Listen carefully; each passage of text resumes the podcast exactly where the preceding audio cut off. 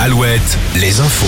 Avec Morgane Juvin, bonjour. Bonjour Arnaud, bonjour à tous. Journée de manifestation hier contre la réforme des retraites en Loire-Atlantique à La Baule.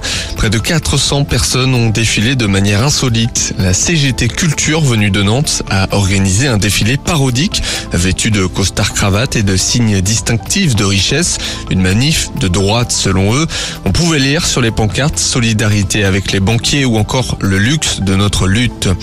Les parcs éoliens en mer bénéfiques pour les secours en mer. La SNSM, un arrêté publié hier au journal officiel permet désormais à la SNSM de percevoir 5% de la taxe donnée aux éoliennes marines. Le secrétaire d'État chargé de la mer avait signé cet arrêté fin février lors d'un déplacement en Normandie.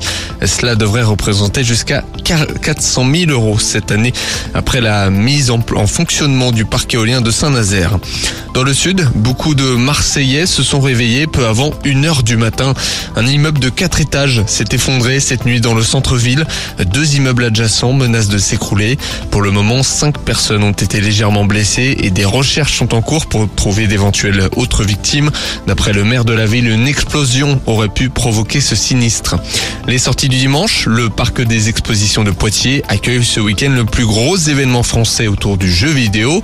En Charente-Maritime, les cerfs-volants sont sortis au Festival international du cerf-volant à Châtelaillon-Plage. Retrouvez également un salon canin à Limoges du bien-être à Vannes. C'est une victoire qui fait du bien. Après 22 matchs en championnat, Angesco s'impose enfin. C'était hier à Raymond Coppa face à Lille 1-0. Parmi les acteurs de cette victoire, l'attaquant rentré en fin de match, Adrien Hunou. On l'écoute après la rencontre au micro d'Amazon Prime Video. On travaille aussi euh, pour ça, pour des matchs comme ça. On sait que malheureusement c'est un peu trop tard dans la saison, mais voilà, c'est toujours des matchs, il faut pas lâcher, il reste des matchs, il reste des points. Donc voilà, il faut vraiment se concentrer sur ça. On ne sait pas de quoi il fait demain, donc euh, travaillons, restons concentrés et, prenons du plaisir, c'est le plus important. On est beaucoup plus solide aussi euh, en, bloc, en équipe, donc forcément on est plus consistant aussi dans les matchs on était un peu trop séquencé par, par période notamment. Là c'est bien, on fait des matchs un peu plus costauds face aussi à, des grandes équipes qui jouent aussi euh, la Coupe d'Europe. Donc, donc voilà, on est très très très heureux et on espère continuer comme ça. Angers toujours dernier avec 14 points et à 7 points d'Ajaccio.